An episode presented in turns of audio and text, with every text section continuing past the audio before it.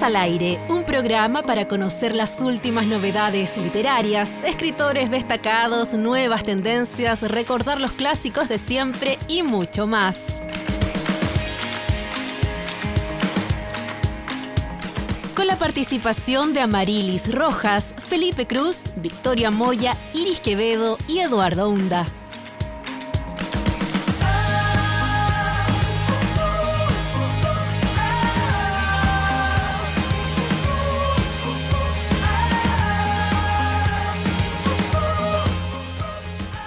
Hola, hola, ¿qué tal? ¿Cómo están? Muy bienvenidas y bienvenidos nuevamente a Libros al Aire. Como cada semana les acompañamos aquí en la radio Universidad de Concepción, 95.1 en FM y también en radiodec.cl. ¿Cómo les va, Victoria? ¿Cómo te va también Iris y Felipe? ¿Cómo están? Por acá todo bien, pero estoy muerta de frío. Esta ola de frío ha sido terrible, no sé. Por allá, chiquillos, ¿cómo están viviendo ustedes, Felipe? Pero es difícil decir buenas tardes sin temblar un poquito, ¿por qué?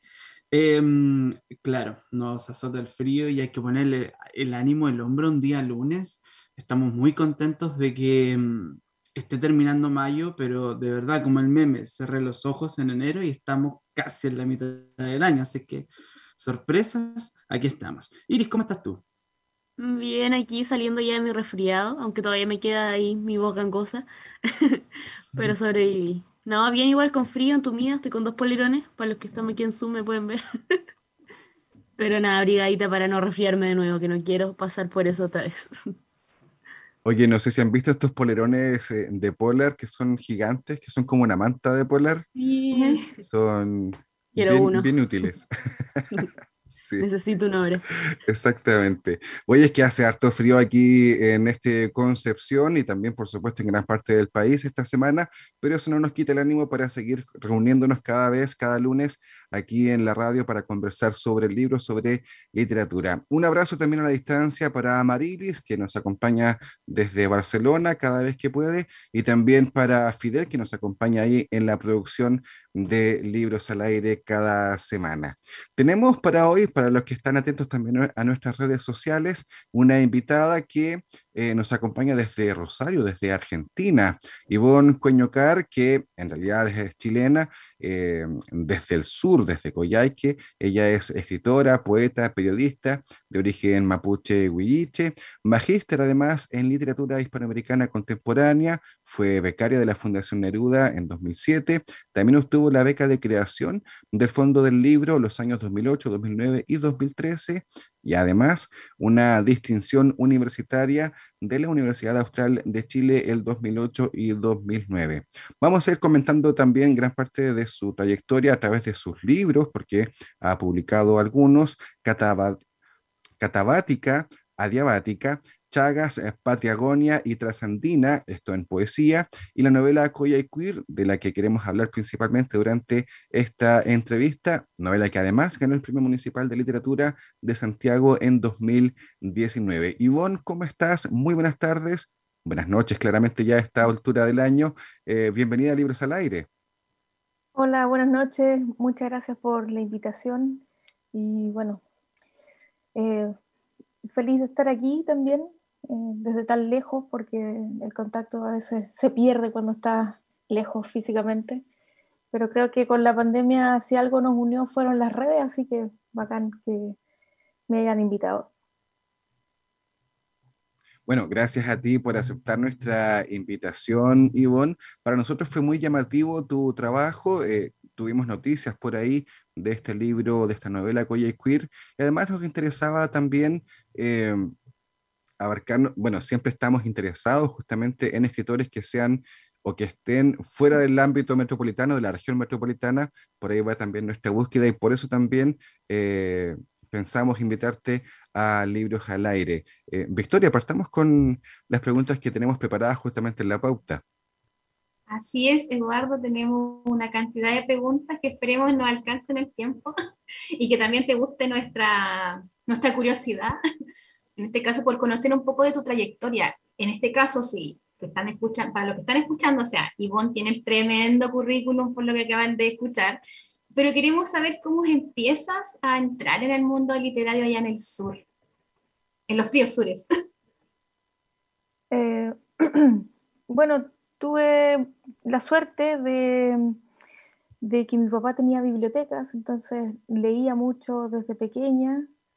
Eh, él también tenía mucho amor por las palabras, entonces yo creo que por ahí también fue metiéndose eso de, de la sonoridad de las palabras, la creatividad, como esas cosas.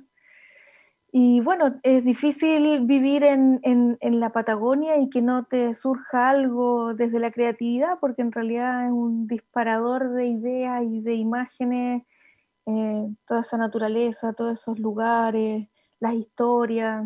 Entonces, creo que desde muchos lugares viene. Y también había un suplemento del diario local, que era el diario de Aysén, que ya no, no existe, eh, que se llamaba Letras de Aysén y salía los lunes. Y ahí yo iba a dejar a la oficina mi, mi texto, mi poema, un plagio horroroso, obviamente. Eh, eh, mecanografiado, porque en la oficina mi papá usaba las máquinas y eso. Así que era todo muy formal, llevaba un sobrecito y eso, la, el, el, poema mecanografiado, y lo publicaban. Así que creo que ahí fue el inicio, y bastante eh, fuera del circuito igual, porque ni mis amigos, ni mi familia, ni nadie estaba en ese, como en el, como en el mundo de las letras.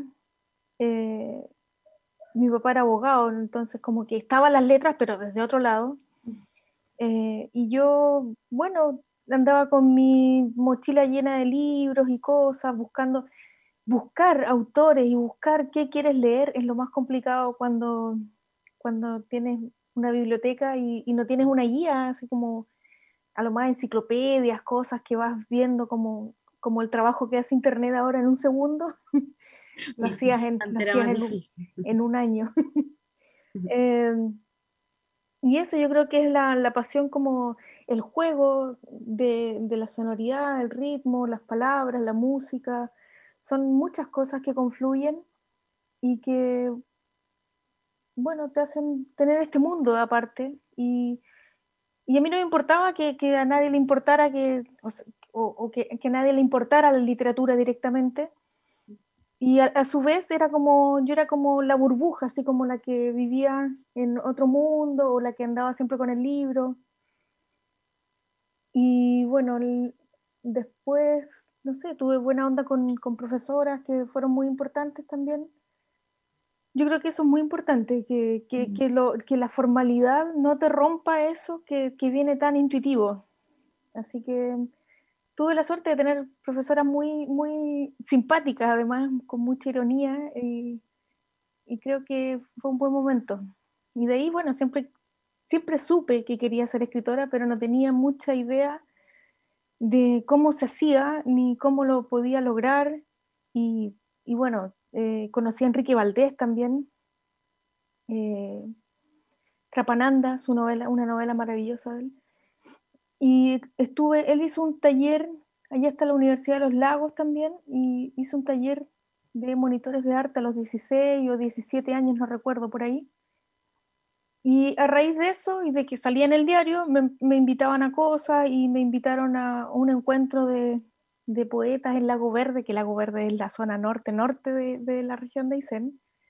Y nos fuimos en un bus con una cantidad de escritores y escritoras eh, un grupo súper transversal, súper raro, donde yo era la más cabra chica y nos demoramos un montón de horas en llegar.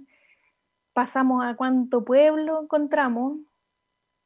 Eh, justo había, habido, había comenzado el, el, ANTA, como había retornado el ANTA unos años antes. Así que pasamos a la villa donde fue el primer caso y como así como todo muy bello y Lago Verde es una ciudad preciosa, o sea, una ciudad, una localidad preciosa. El cerro cae en el agua, es bellísimo y tienen, en ese tiempo, no sé si ahora, luz a motor. Entonces a las 11 de la noche se acababa todo y bueno, donde te pille la luz, ahí quedamos. Pero era muy entretenido. Entretenido.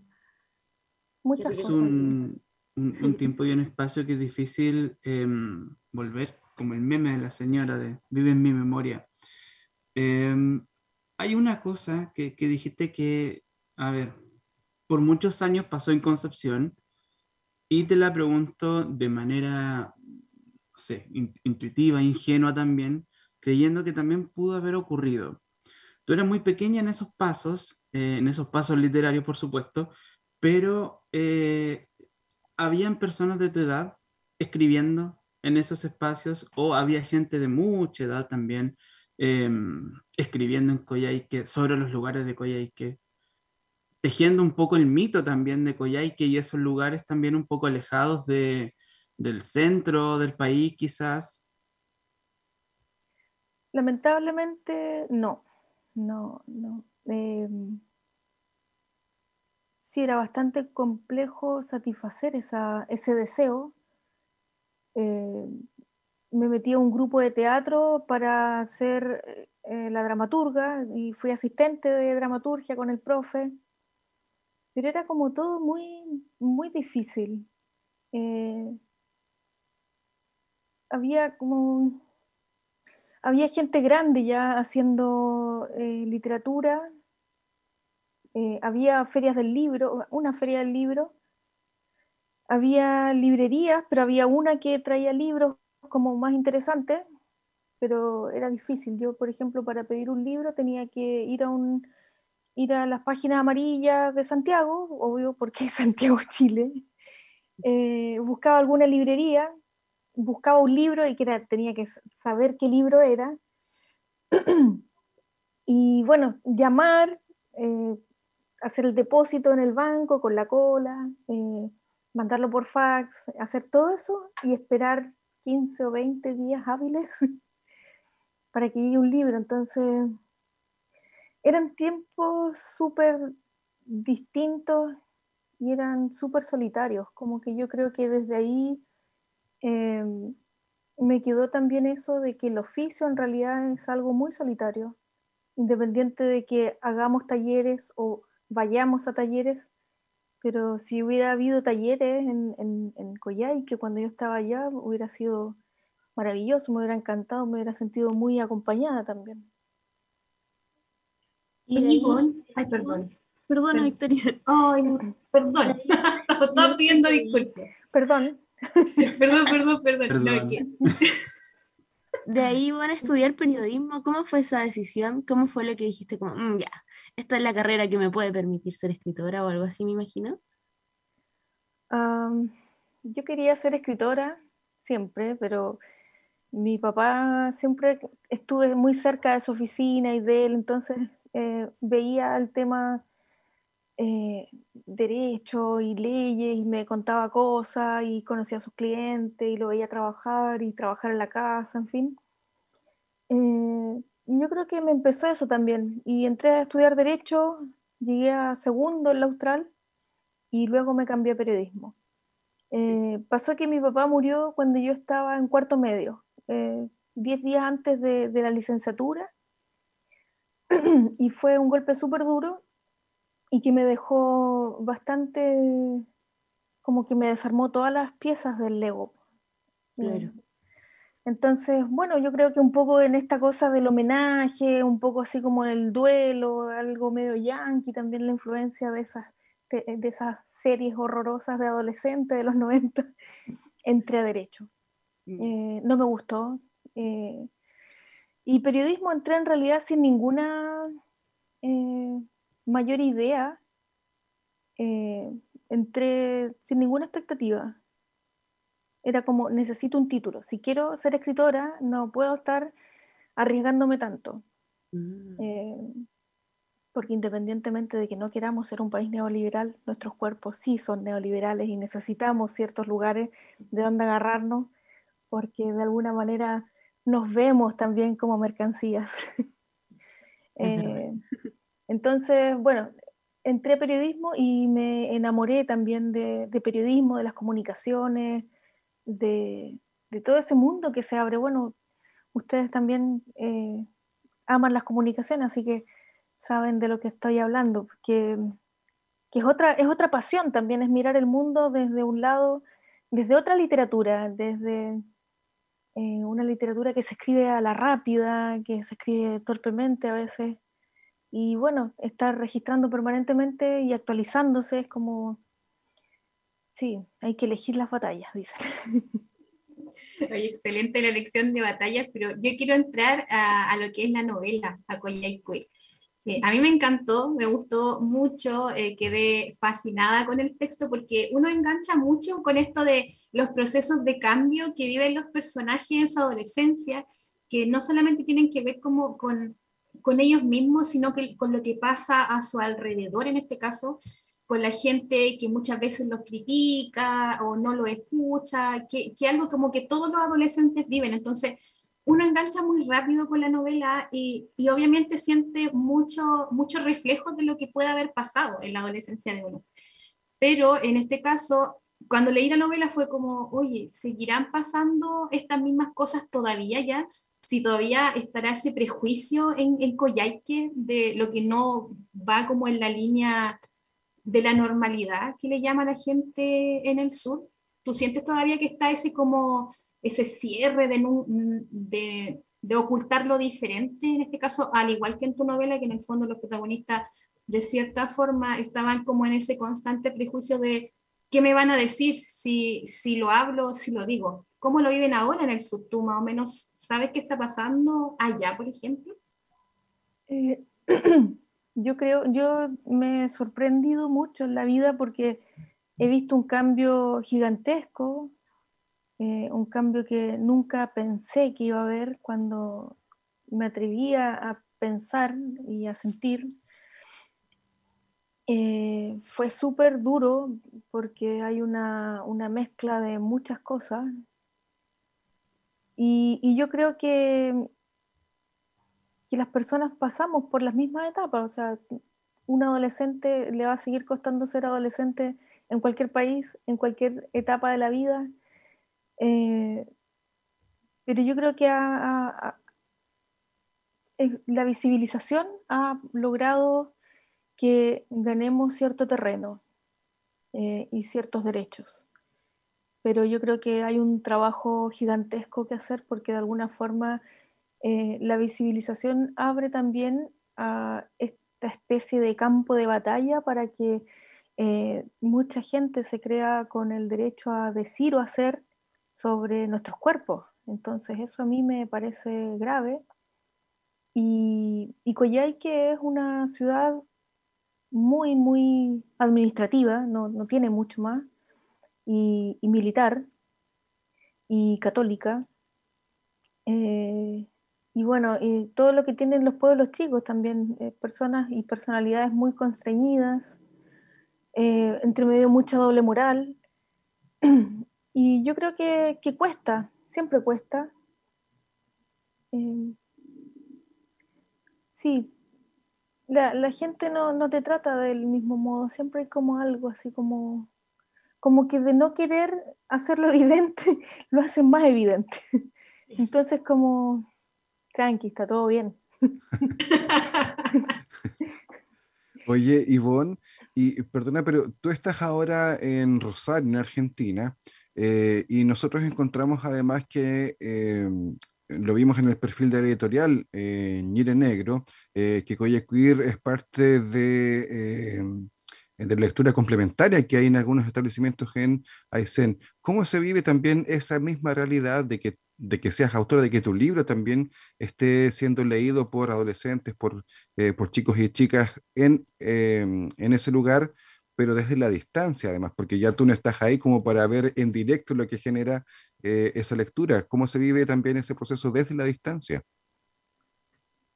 Eh, yo creo que es súper raro porque escribir ya es un oficio súper silencioso y solitario. Y, y, publicar, y de ahí viene la distribución, y como que es como no sabes dónde están esos libros. Em, me alegro mucho de que lo incluyan en los planes complementarios porque creo que em, había cierta visión de la literatura de Aysén como muy ligada a lo natural, muy ligada a las tradiciones, al campo, y está perfecto porque también yo, soy de, una familia del campo, entonces no, no es que lo niegue, sino que creo que las sociedades al pasar el tiempo igual se van complejizando y yo creo que eh, de alguna forma se está dando cuenta de una vida que probablemente para muchos puede estar más cerca ese imaginario. Y, que te viene a romper también la idea, por ejemplo, de la naturaleza, porque en Coyhaiquir también la naturaleza, si bien es protagonista, no es ese lugar maravilloso que encuentran los turistas y que pagan miles y miles de dólares para ir y que se quedarían a vivir ahí. Mentira, no se quedarían a vivir ahí. Eh, bueno, y esas son cosas que las escuchas año tras año de los turistas, porque además todos tenemos como un espíritu de guía turístico, también amamos tanto nuestros lugares, que también yo conocí mucha gente así, siendo una especie de guía turística, y trabajé en turismo también. Eh, pero la naturaleza es abrumadora, es toda la tragedia del ser humano se la traspasas a la naturaleza y te mata. Algo así. En ese sentido, parte de la naturaleza que está presente en Coy Queer tiene un tinte marginal. Creo que colinda en los márgenes, en los bordes. Bueno, las disidencias sexuales muchas veces colindan ahí, ahora no, no es tanto, pero em, en una sociedad, ¿cierto? Que, que tú decías, del tipo pueblo chico, infierno grande, eh, se plasma mucho eso y, y esta es también una historia mm, de, de, una verdad redundante, de una verdad verdadera. Está la verdad tuya, la verdad de él, la verdad de ella, pero la verdad verdadera también. Entonces, eso es lo que se plasma en, en, en las amistades, en, en, el tejido humano que está presente con Queer, y que obviamente eso se presenta desde la ficción, pero también como un mapa geográfico de cómo eh, se tejían las redes y cómo también iba, iba esa modernidad, por un lado de la ciudad, pero también esa marginalidad dentro de la soledad de las soledades que también están en los pueblos pequeños. Eso también me llamó mucho la atención el tema de la marginalidad y esos discursos que se van encontrando, que se van descartando y que no se, y si no se ponen atención se van autodestruyendo también. Sí. No, no sé la, cuál era la pregunta porque es un comentario, ¿no? no, no, es que igual tiene, tiene que ver con, o sea, es un comentario en realidad más que una pregunta. Eh, la gente que nos escucha también sabe que yo hago clases en un, en un pueblo chico también, que a rato se transforma en un infierno grande. Y, y obviamente, por ejemplo, eh, en las escuelas hoy en día por primera vez tenemos algo llamado educación no sexista. Estamos hablando de, de eso probablemente tal, y que en el fondo eh, aquí en zonas rurales, en zonas un poco más aisladas, también cuesta un poco. Entonces, eh, eh, los chicos, las chicas acá lo que te querían decir es que igual es un, no tan solo es un, es un plus al ego, el, el hecho de tener un, un libro cuyo, cuya temática también sea leída y aprobada por el Ministerio de Educación, quizás por términos pedagógicos. Es también parte de un discurso, parte de una necesidad que también surge y que de a poco en otros pueblos más pequeños se va conversando sobre esto. Te lo digo yo, aquí cuesta todavía, en que parece que no cuesta tanto. Yo estudié en colegios católicos con una educación súper sexista eh, y, y súper de la formalidad también, de, la corbata en una posición, del pelo, el cuello, el color, eh, todo. Eh, y creo que mm, fui hace, a ver, el 2018 o 2019, que fue la última vez que fui a Coyhaique, em, fui al colegio donde estudié, a, juntarme con los cuartos medios del humanista, con, con, mi profe que me había hecho clase a mí cuando era chica. Y me dijo, eh, mientras caminábamos a la sala, me dijo, eh, no, no, no, creas que esto es igual a cuando tú estudiaste. Eh, los tiempos han cambiado mucho, los chicos opinan, critican, como que hacen florecer su individualidad. Y me encantó estar ahí con, con ellos conversando porque sentí que, que había una, una cosa, una diferencia generacional abismante y que sentía que estaba muy perdida con lo que estaba pasando con las nuevas generaciones. Increíble eso. Porque había cambiado tanto, tanto, y, y, yo no tengo contacto con, no conozco gente de esa edad. Em, y de repente vas sorprendiéndote y que, no sé, te sientes como que en realidad parece que tienes que actualizarte de muchas cosas. Pero pero ya había, por ejemplo, eh, gente trans eh, o, transitando, eh, parejas homosexuales, o sea, no, no hay una cosa tan, no sé, cuando yo era chica era como la lesbiana del colegio, ¿cachai? Como... y que era súper, encontraba que era súper injusto también ese, ese rol que, que de alguna forma igual es como nadie te lo dice, pero todos lo creen, pero todos te, te miran, ¿cachai? Como es una violencia silenciosa súper rara y, y que bueno, que, hoy por hoy califica de bullying, ponte tú, pero, pero en esos años no, no vivíamos así. Y, y sí, salí súper como con deseos de, verlos nuevamente a los chicos o ver a gente de esa edad, ver qué estaba pasando, porque en realidad era algo que, un mundo que yo no estaba conociendo. Y que de alguna forma me da un poco de, de cierta pena quizás, porque es como lo que tu vida pudo haber sido totalmente distinta si hubiera habido dos o tres variables distintas con respecto a cómo se vive el sexo, el género y la identidad. Eh, no sé, como que no había referentes tampoco. Ahora hay un montón, un montón, un montón. Exacto. Mm, como que no había hacia dónde mirar. Ahora hay series maravillosas donde yo pienso, me estafaron. como y, me robaron la juventud. Y me alegra mucho que, que las nuevas generaciones, que, que, la gente que está viendo como eso, como es tan elemental, la sexualidad es tan elemental revisarse, es tan elemental cuestionarse, ampliar fronteras. Eh, es como que la heterosexualidad se ha metido mucho como el único sistema de vida viable. y también eso es un poco peligroso, creo yo. Exacto. Pero a poquito se va rompiendo esa heteronorma sí. que no ha llevado por tanto tiempo. Y mm, cuéntanos un poco también en tu currículum, eh, decía que tienes, que haces talleres también. Me imagino que, que, claro, toda esta experiencia se van viendo también en los talleres.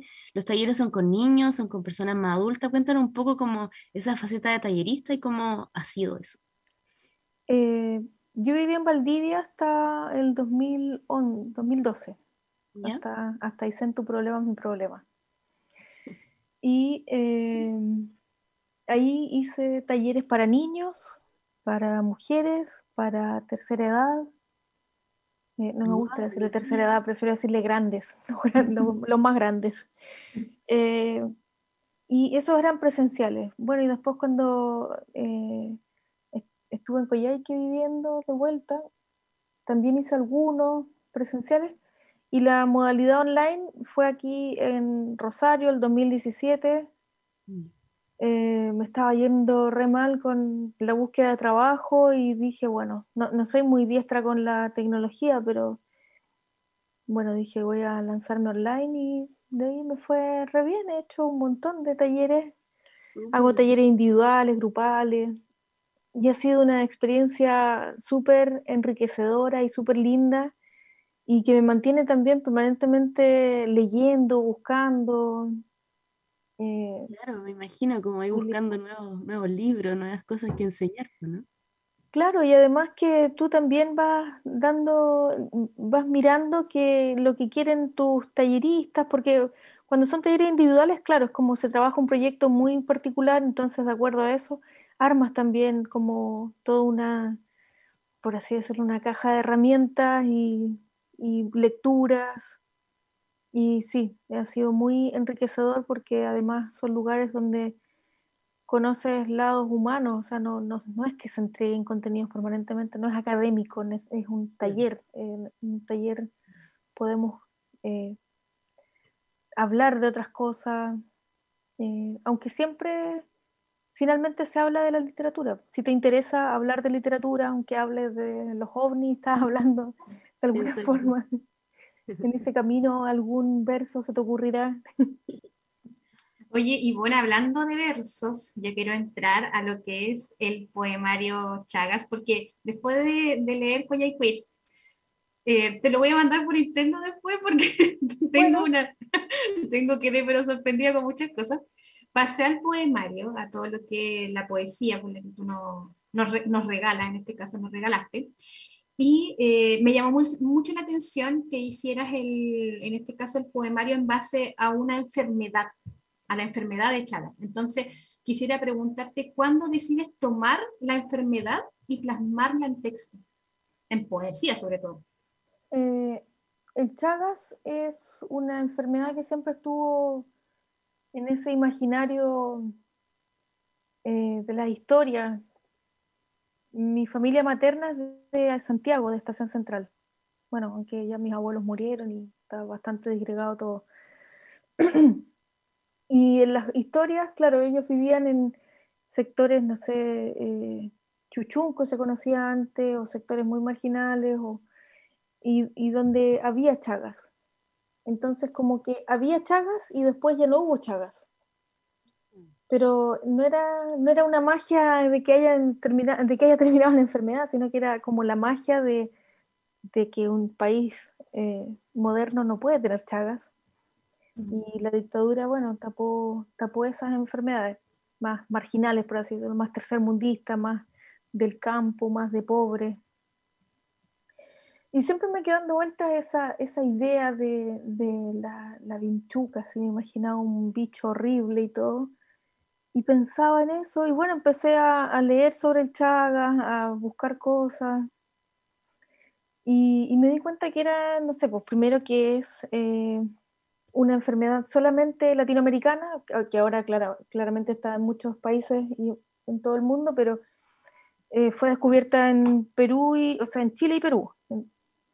Entonces también hay un tema ahí de, se mezcla con el latinoamericanismo, que, que me parece que siempre es un tema bastante de discusión igual.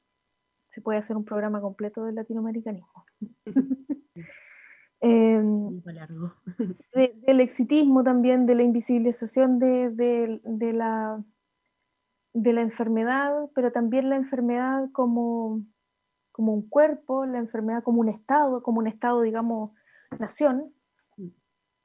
y la enfermedad que aplasta también, que invisibiliza, el, dicen, dicen, pero creo que me parece que ya no, no lo dicen, que el corazón estallaba en algunas personas. Entonces, también, entonces también hay imágenes así como que de, muy de la cultura popular que he sacado. Y, luego, cuando publiqué ese libro, eh, había una científica acá en, Córdoba, eh, no, en La Plata, es, ella es cordobesa, pero es de La Plata, está en La Plata, y trabajaba con arte y ciencia. Entonces me invitó a un proyecto el 2010 y estuvimos en varias ciudades de Argentina. Ella trabajaba en, eh, su, materia de estudio es el Chagas y las diversas formas de la pedagogía del Chagas. Ella es bióloga. Em, y ahí como que fui dimensionando lo que era el Chagas. Eh, creo que Argentina tiene un trabajo mucho más potente, hay unos planes nacionales de Chagas conocí un montón de chagásicos, eh, no sé, compartimos documentales, eh, estaba, había también un pintor que a partir del Chagas tenía una, eh, una serie de obras que eran maravillosas. Y, y, la soledad también de la pobreza y de las zonas rurales. Yo creo que eso es como lo principal que me quedó del Chaga. Es como que en las ciudades no hay, o al menos en las ciudades que conocemos o que habitamos como más de manera segura, y que es una, una enfermedad básicamente de gente pobre. Entonces nadie quería tener chagas. Y, y, si tenían chagas, no decían que tenían chagas, porque era muy pobre. Se ocultaba, no había escuchado esa, esa, enfermedad para nada. Y tengo pendiente ese poemario, así que lo voy a, lo voy a leer después. La Victoria alcanzó a leerlo ahí. Me di maratón, Marito, me, me, di la maratón de Ivonne el fin de semana. maratón con tus obras, sí o sí. Chagas, le tengo mucho cariño a Chagas. Encuentro que, que, es una, una, apuesta hacia la fealdad, una propuesta estética desde, desde lugares que son no habituales, digamos, como la enfermedad, la fealdad, lo asqueroso, lo horroroso. Yo creo que también eh, es bueno mirarse desde esos lugares. Exacto, sí, sí. Y Bonnie, para ir cerrando, cuéntanos un poco si tienes em, proyectos eh, futuros a corto plazo, no sé, algo, si nos quieres compartir, si estás trabajando en algo. Eh, bueno, estoy escribiendo eh, ¿Mm? poesía, narrativa, pero no tengo ningún, no, no estoy trabajando así como en un plan como tan definido, como que creo que la pandemia me dejó muy, muy eh, como perpleja. Mm. Y como con muchos deseos de leer, de leer otras cosas, de no estar tan metida en esto. Y haciendo, bueno, sigo haciendo los talleres, hago talleres grupales. Eh, ahora en junio voy a hacer uno de literatura LGTBQ, aprovechando oh. el, el mes del orgullo. ¿Online también, no? sí, online. Online. Sí, ahora trabajo solo online porque no, no, no, no tengo muchos vínculos acá, entonces prefiero trabajar online. Mm. También hago, eh, ofrezco servicios de edición, de corrección, esas cosas.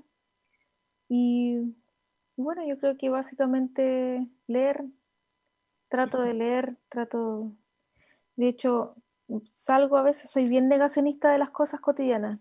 Salgo a comprar pan o salía, no sé, qué sé yo, a comprar algo, a pagar algo y me metí a una librería, pero no, no, no llegaba nunca donde tenía que llegar. Oye, el clásico que pasa de repente, dice, no, voy a salir a comprar y, y, llega para cualquier lado. Sí, y después no, no llevas nada, trae unos libros. compré libros, pero no compré pan. Sí, eh, un tiempo en el verano en que estaba muy barato. Eh, ahora ya nos fuimos al carajo, pero se podían comprar libros tranquilamente. Ahora ya no, no, está, en realidad está muy fuerte la inflación acá. Un poco chavo. Sí, leí que, que estaban subiendo los precios también de los mangas de Ibrea. ¿De los qué? De los mangas. Ah. Solo un dato que me acordé de repente, perdón. Oye, hemos estado conversando con Ivonne Coñocar, autora de Coyhaique, que está radicada ahora en Rosario, Argentina, desde hace un par de años, eh, principalmente de su novela Coyhaiqueer y también de la vida misma en general y sus procesos de, de creación, sus procesos creativos. Ivonne, queremos agradecer estos minutos de conversación, al mismo tiempo queremos enviarte un abrazo desde acá de Concepción y desearte muchísimo éxito en todo lo que te propongas para este año, a mediano corto plazo y también, ¿por qué no?, más a futuro además. Muchas gracias por acompañarnos en Libros al Aire desde Rosario. Ivonne, muchas gracias.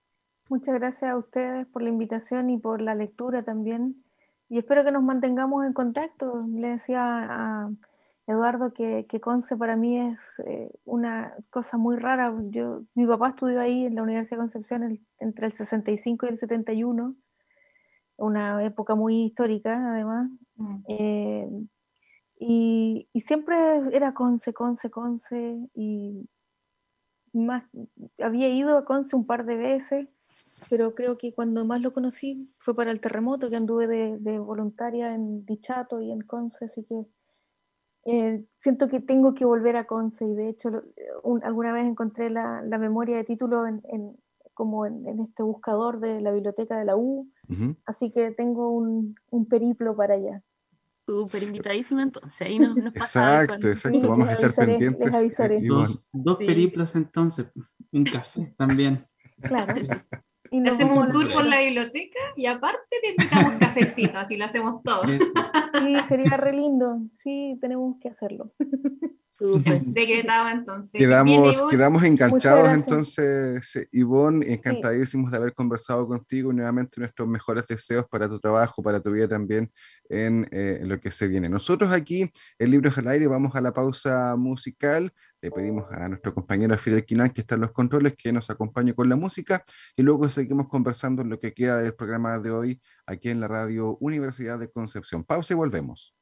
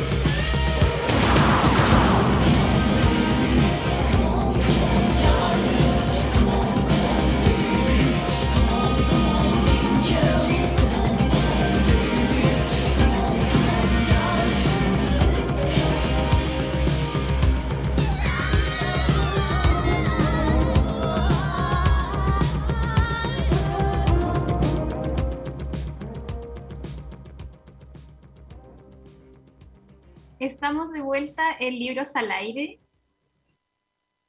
Estamos de vuelta en Libros al Aire después de la entrevista con Yvonne, después de habernos reído, haber conversado mucho de literatura, para pasar a este ratito, ¿qué nos queda eh, de conversación con respecto a lo que fue el fin de semana? Porque, como todos sabemos, se hizo lo que es, eh, ay, se me fue la palabra, perdón. El Día del El Día de los Patrimonio. Patrimonios. el Día de El los Día del Patrimonios. Patrimonio. Ahí está. bien.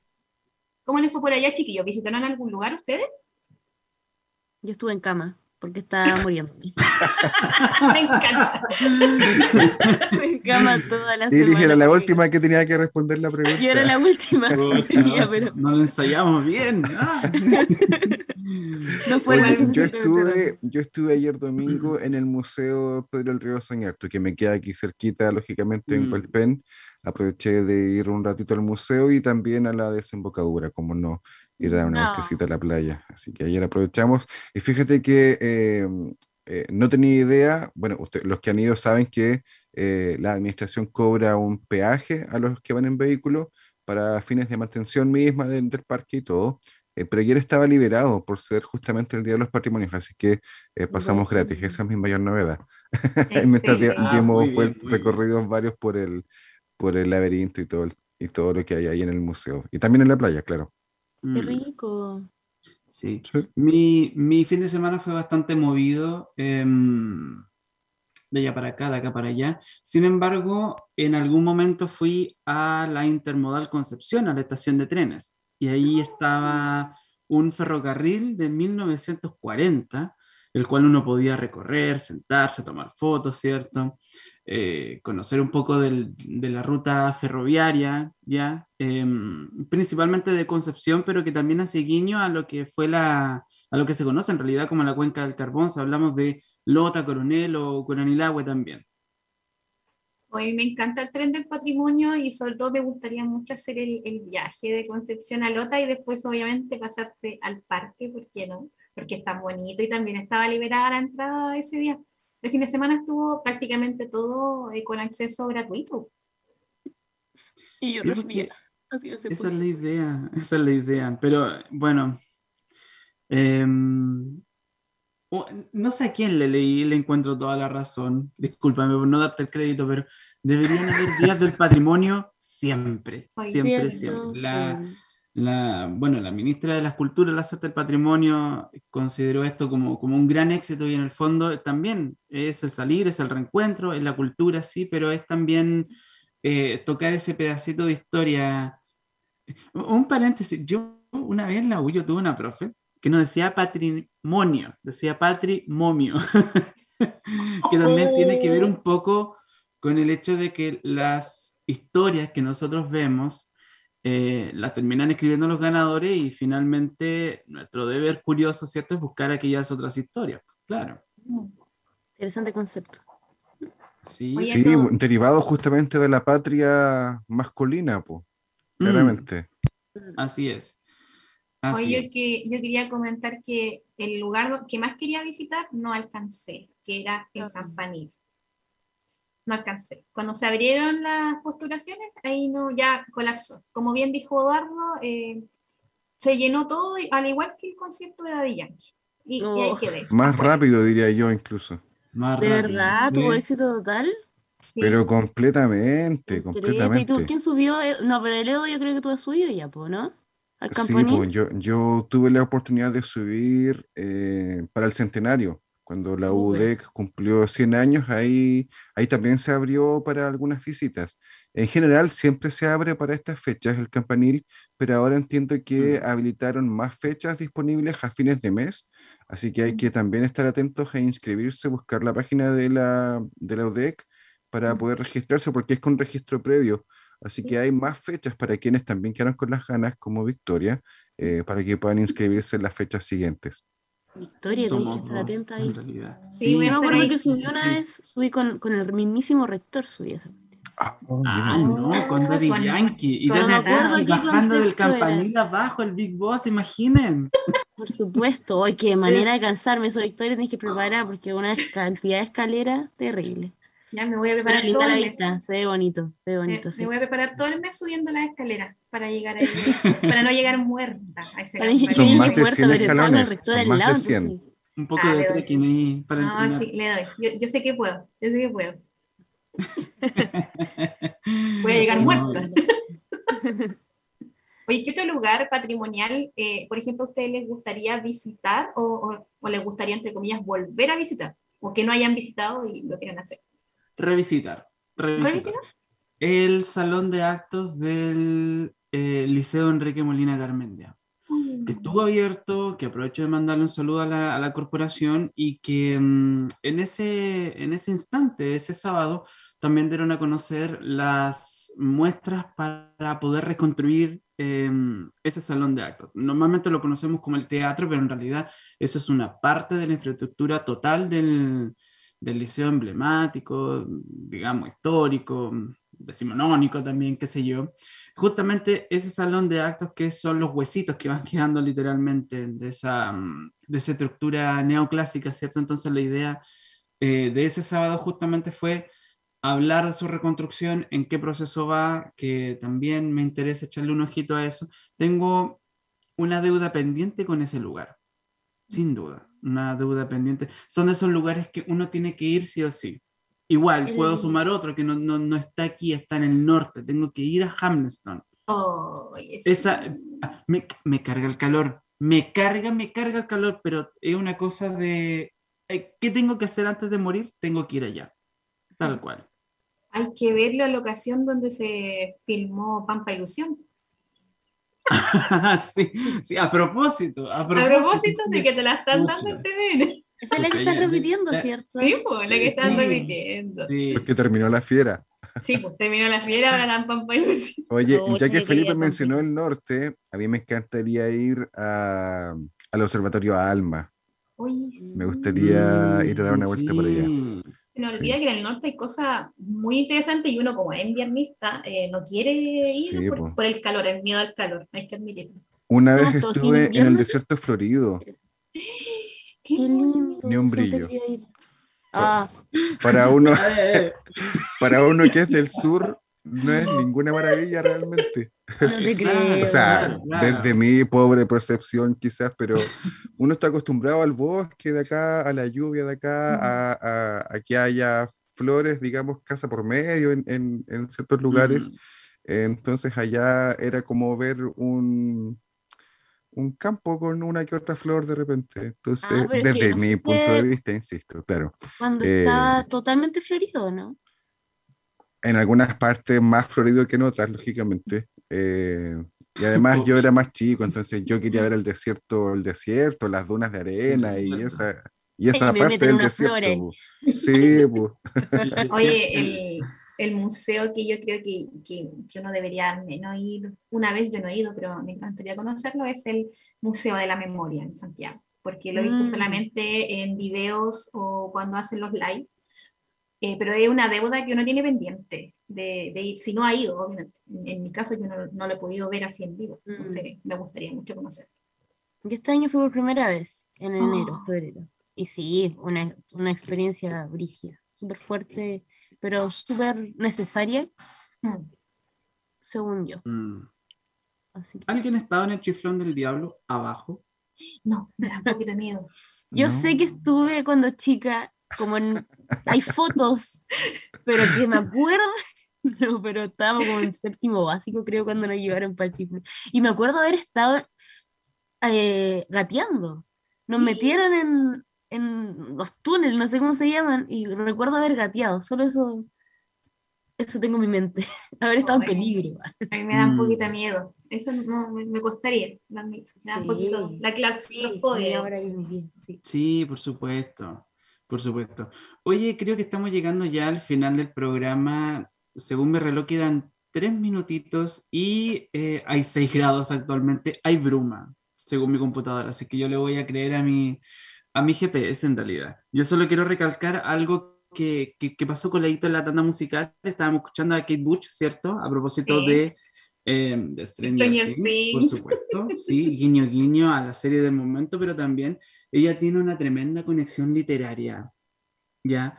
Porque mm, una, bueno, la, una, una canción súper importante de ella, para que ustedes sepan, se llama de la siguiente manera, Whiting Haze, que significa cumbres borrascosas. Oh, ¿Y por qué ella hizo una canción llamada Cumbres Borrascosas? Se preguntarán ustedes, porque en algún momento se dio cuenta que ella, Kate Butch y Emily Bronte nacieron en, la misma, en el mismo día, en el mismo mes, pero con 140 años de diferencia. Wow, qué entretenido. Escuchen la canción, escuchen la letra. ya. Hay una de las bien. hermanas Bronte hablando justamente algo, eh, tremenda, tremenda, no tan solo en lo musical, sino también en lo literario. Vamos a Aparte de correr a, Stranger Things, por supuesto. vamos a correr a escuchar el, el temazo. Eh, subtitulado al español, obviamente, porque inglés de Lucho Jara, no. Ya, pero Lucho Jara sabe hablar inglés ahora. No, ahora sí. Lo que no sabe sí. es hablar italiano. Mangiare. Claro. Igual a fortuna. ¿eh? Oye, La traviata. Ramazzotti. Eduardo. Me pone Eduardo. Eduardo. padrino. Padrino. Ay, bueno. Bueno, de esta manera entonces con alegría nos vamos. Se nos está yendo este 30 de mayo. Ya para la próxima semana va a ser junio. Junio, increíble que estemos aquí, junio 2022. Esta semana va a ser completamente frío, así que traten de abrigarse, traten de quererse, abrazarse. Los, eh, bueno, nuestros mayores deseos para esta, esta semana, que ojalá no esté siendo tan difícil este lunes.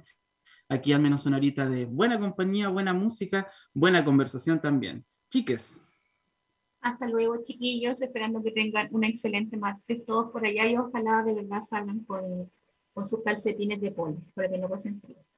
así es. Sí, cuidarse los.